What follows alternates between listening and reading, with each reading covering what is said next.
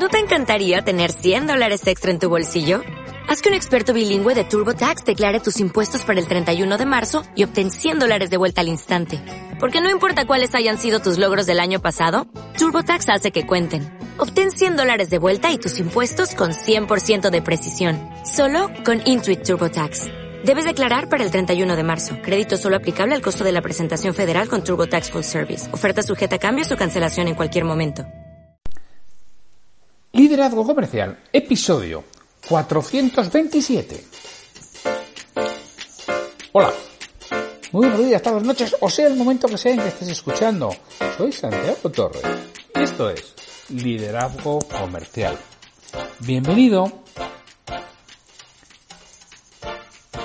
Ya sabes que este es el podcast que tienes de lunes a viernes en los que hablamos de liderazgo, hablamos de ventas, y hablamos también de algunos otros aspectos que te pueden llegar a hacer reflexionar, a parar, a pensar, a poner en práctica cosas distintas de las que estás realizando, que es precisamente lo que busco, que desarrolles tu capacidad profesional, que crezcas, que puedas hacer más con menos esfuerzo. Eso lo podemos realizar cuando desarrollamos y mejoramos nuestra capacidad, cuando al final somos capaces en menos tiempo, con menos esfuerzo, de realizar lo mismo. Y creo que he puesto muchas veces los ejemplos de cómo, pues si aprendes a leer en media de 200 palabras por minuto, con la misma comprensión, aprendes a leer a 600, pues eres tres veces más efectivo, más efectivo, más eficiente y puedes leer tres veces más de lo que lees ahora, por ejemplo. Y por eso hay determinadas personas que han desarrollado mucho algunas capacidades que tienen y son capaces de abarcar tanto en el mismo tiempo que nosotros que apenas nos da para hacer otras cosas. Y soy Santiago Torre y me dedico a ayudar a otras personas a, crecer y a que estén al frente de equipos y también a formar a equipos comerciales. Hoy es el martes 19 de mayo de 2020 y es el día de las historias. Ya sabéis que suelo contar historias del abuelo del cebolleta, alguna cosa que me haya pasado a mí que, bueno, que crea que puede tener interés para vosotros y otras historias también, que pueden ser inventadas. Eh, pero bueno, siempre intento relacionarlo con algo que, que, pueda ayudarnos en nuestra fase y faceta de pensar y reflexionar. Hoy voy a contar una historia que no es mía, de será, no lo sé. Yo la tengo aquí, la guardé en su momento y digo, la tomé en una publicación en LinkedIn de Iñaki Albeniz, de donde, de donde la he tomado y la guardé hace ya de esto tiempo, ¿eh? Porque esta nota tiene que ser por lo menos del año 2013, 2015, lo estoy viendo que yo la guardé al menos del 3 de marzo de, de 2015, exactamente, lo, estoy viendo. Bueno, también es cierto que me inspiro en la nota de él y la, voy a cambiar, la voy a contar a mi manera, que es como a mí me suele gustar contar las cosas, a mi manera y a mi forma. Bueno, pues estas son dos hermanas y una naranja. Imaginaros dos hermanas que están en los, en los jardines de un bonito palacio. Son dos hermanas que viven allí. Y de repente ahí había naranjos, pero ven una naranja especial, una naranja brillante, una naranja diferente al resto de naranjas. Y las dos la quieren, van a por ella.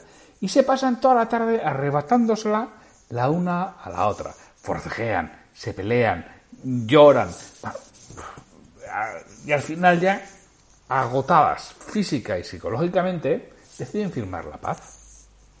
Y bueno, están viendo cómo pueden hacer, porque claro, las dos quieren la naranja, ninguna de las dos quiere ceder su parte, las dos entienden que le corresponde que ella lo ha visto la primera, ya, pero yo he llegado antes, pero es que me has empujado. Bueno, ya sabéis que cualquiera que haya tenido hermanas o, que, o, hermanos y tenga hijos, pues sabe perfectamente cómo va esto se puede imaginar la situación, ¿no? ¿Te la imaginas? La situación rememora un poco cuando tú eras chaval o cuando tus hijos eran pequeños, que es lo que sucedía en estos casos, ¿no? Uno lo había visto primero, pero otro había llegado antes. Y era injusto que uno se la quedara y el otro no. Bueno, pues negocian y llegan a un acuerdo. ¿Qué suele eh, suceder en estos casos cuando llegas al acuerdo? Bueno, pues suele ser la decisión salomónica.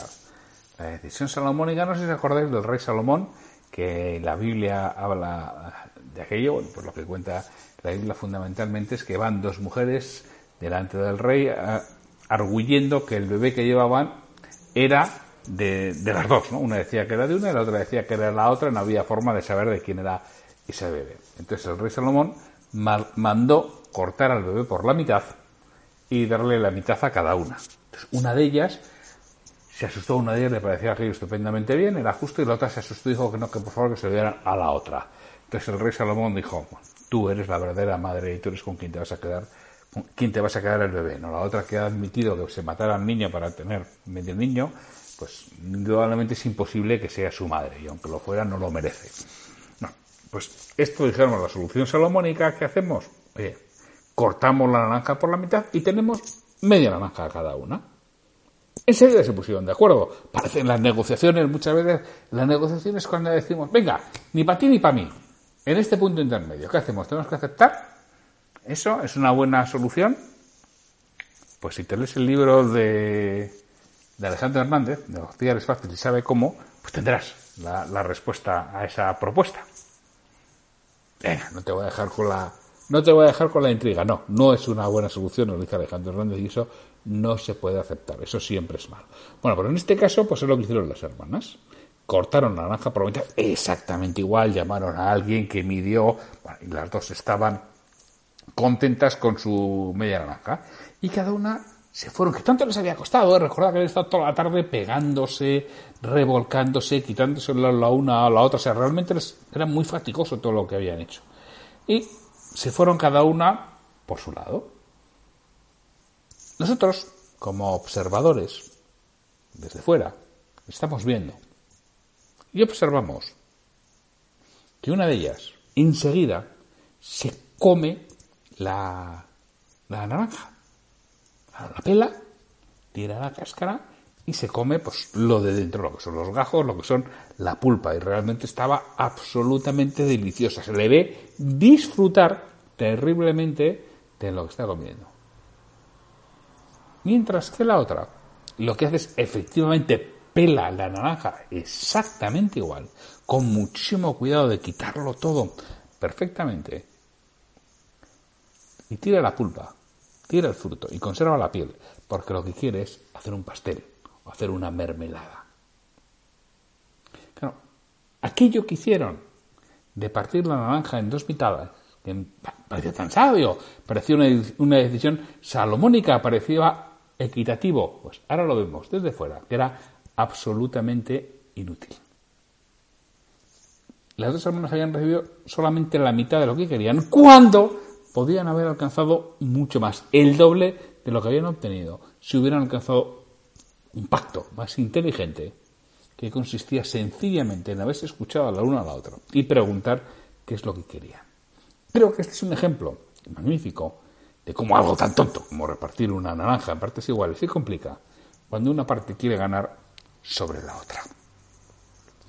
Para que una negociación llegue a un acuerdo satisfactorio, las dos partes tienen que salir ganando de una u otra manera. No se cierra o se cierra eh, la negociación con un acuerdo en que ambos ganen, eso tiene los días contados. Siempre va a haber alguien que se va a quedar insatisfecho, siempre va a haber alguien que se va a sentir engañado, siempre va a haber alguien que se va a sentir ninguneado, siempre va a haber alguien que no se va a quedar contento con, con la decisión.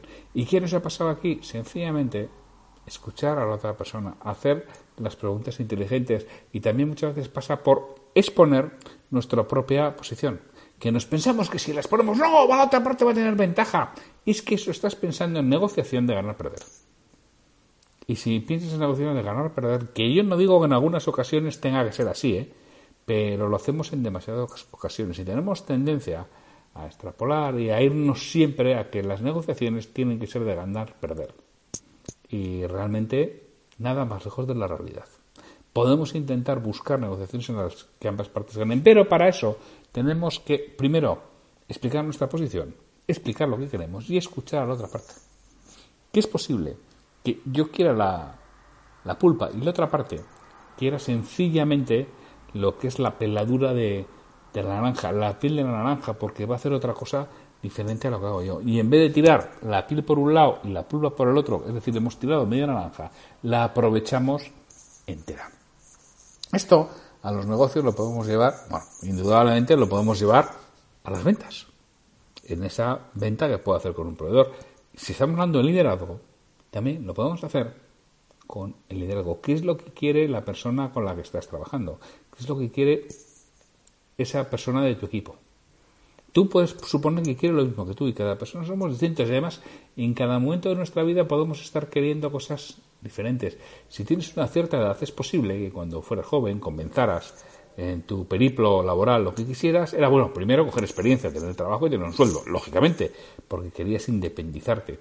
Una vez que has tenido eso, seguramente querías ganar más dinero, porque necesitabas más dinero, estabas tu familia estaba creciendo, querías cambiarte de piso, querías irte a otro sitio, querías comprarte un coche. Pero según va pasando los tiempos, a veces lo que necesitas es menos dinero y más tiempo para ti, o para tu familia, o para tus hobbies, realmente. Y eso es muy habitual, pensar que la otra parte quiere lo mismo que quieres tú. Si tú estás en la época de ganar más dinero, es posible que estés pensando que la otra persona quiera ganar más dinero. Y no, igual lo que quieres es tener tiempo, oye, pues se ha aficionado ya con cincuenta y tantos, se ha aficionado al triatlón, ¿conoces a alguien? Que ya pasado los cincuenta ahora entra en una segunda juventud, se aficiona al triatlón, y alguien que se aficiona al triatlón, ¿qué necesita? Tiempo. Y que no le estén mandando por ahí a dormir fuera de casa tres días a la semana, que no puede, que algún día, pues bueno, pues se lo organiza, pero si no, ¿dónde entrena? ¿Dónde anda en bici? ¿Dónde nada? No, no sabe dónde ir Sí, sobre todo va, a un sitio diferente, porque correr más o menos es sencillo, ya echas unas zapatillas al coche o a, o a la maleta si vas en avión y ya correrás en, cualquier lado. Hombre, te toca vayas a sitios poco recomendables de salir a correr, ¿no? Pero en general, siempre lo encuentras, pero si quieres andar en bici ya no es tan fácil. Echar la, bici al coche, bueno, complicado. Al avión ya ni te cuento, ¿no? Y sería nada, pues mucho más complicado si no conoces los lugares. Entonces, bueno, pues es posible que esa persona esté pensando ya en otras cosas distintas. Y pregunta, pregunta a la persona que tienes delante y escucha con atención. Y muchas veces la pregunta se puede, puede ser sustituida primero y previamente por la observación. Observa, analiza. No pienses que todos van a querer lo mismo que tú. Mira cómo las hermanas pensaban que todas querían la misma parte de la naranja y querían una parte distinta. Y eso, aunque no te lo creas, pasa muy, muy, muy frecuentemente. Vemos la vida desde nuestro punto de vista, desde nuestra perspectiva, con el prisma de nuestras experiencias, vivencias y creencias. Y no todo el mundo tiene nuestra experiencia nuestras vivencias ni nuestras creencias. Hay personas que son absolutamente distintas. Muchas veces no podemos entender a gente que es absolutamente altruista y ofrece cosas sin esperar nada a cambio ni ninguna recompensa. Y algunos no esperan ni el karma. O sea, algunos dicen, bueno, pues el karma me lo traerá, ¿no? Y como decía un amigo mío, dice, sí, sí, si el karma a, este, a este personaje seguro que el karma se lo hace pagar, pero esto va muy lento así que me voy a remangar y voy a empezar a repartir bofetadas. Bueno, pues, pues muchas veces algunos no esperan ni, que, ni el karma, ¿no? Realmente dice, bueno, pues si tiene que venir, que vengan. Y si nosotros no somos así, no lo podemos entender. No intentes entenderlo esto no es una cuestión de raciocinio. Sencillamente busca comprender qué quiere la otra persona y para eso puedes observar y puedes preguntar. Y si la otra persona tiene un poco de mentalidad de abundancia, te lo voy a decir. Si te lo dices es mucho más sencillo llegar al acuerdo de, la naranja, de la parte, para mí la pulpa y para ti la, piel, o al revés. Repito que puede ser todo lo, lo contrario. Para piensa en algún conflicto que hayas tenido y si lo podrías haber enfocado de una forma distinta, si podrías haber preguntado otra cosa, podrías haber observado algo diferente. Y repito, puede ser con un cliente puede ser con gente de tu equipo o con tu pareja o con tu hijo. ¿Alguna vez te ha sucedido que hayas tenido una enganchada con tu hijo y es que no nos quiere escuchar? Tú estás en lo tuyo y es que no podía hacerlo. Y realmente, si hubieras llegado a un acuerdo, seguramente podéis llegar a algún punto intermedio que os satisfaciera a los dos y no haber creado un enfrentamiento abierto, un resentimiento abierto, una situación incómoda durante bastante tiempo en la relación entre tu hijo tu hija, sobre todo que son adolescentes, y tú, sencillamente por no haber intentado entenderle y llegar a, a un acuerdo. Y yo puedo decir muchos ejemplos, ¿no? Puedo decir un ejemplo de no hace mucho pues un enfrentamiento con una de, mis hijas, pues porque fundamentalmente pues no le quisimos escuchar, ¿no? Y no, no queríamos que fuera un determinado evento y se empeñaba en ir, bueno, y al final era tan sencillo, tiempo después que hablé con ella, era que ella tampoco quería ir, pero sí tenía que hacer acto de presencia, porque si no ya un problema con su grupo de amigas. Y ella, si se lo hubiéramos propuesto, hubiera hecho acto de presencia, hubiera dicho que no se encontraba bien, se hubiera ido y hubiera quedado todo estupendamente y no hubiéramos tenido el gran conflicto que, que tuvimos, ¿no? Y que era Tampoco lo dijo, ¿eh? porque es normal, con 12, 13, 14 años no son capaces de, hacer eso. Los padres teníamos que habernos dado cuenta y los padres teníamos que haberlo preguntado. Pero asumimos por defecto que ella sí quería y cuando y nosotros considerábamos que no era lo adecuado para su edad. ¿no? Y ella era consciente que no quería, pero la presión social, que es muy importante la presión social, le hacía que por lo menos hiciera acto de presencia y no lo dejamos y luego pues eso al final te genera más conflictos.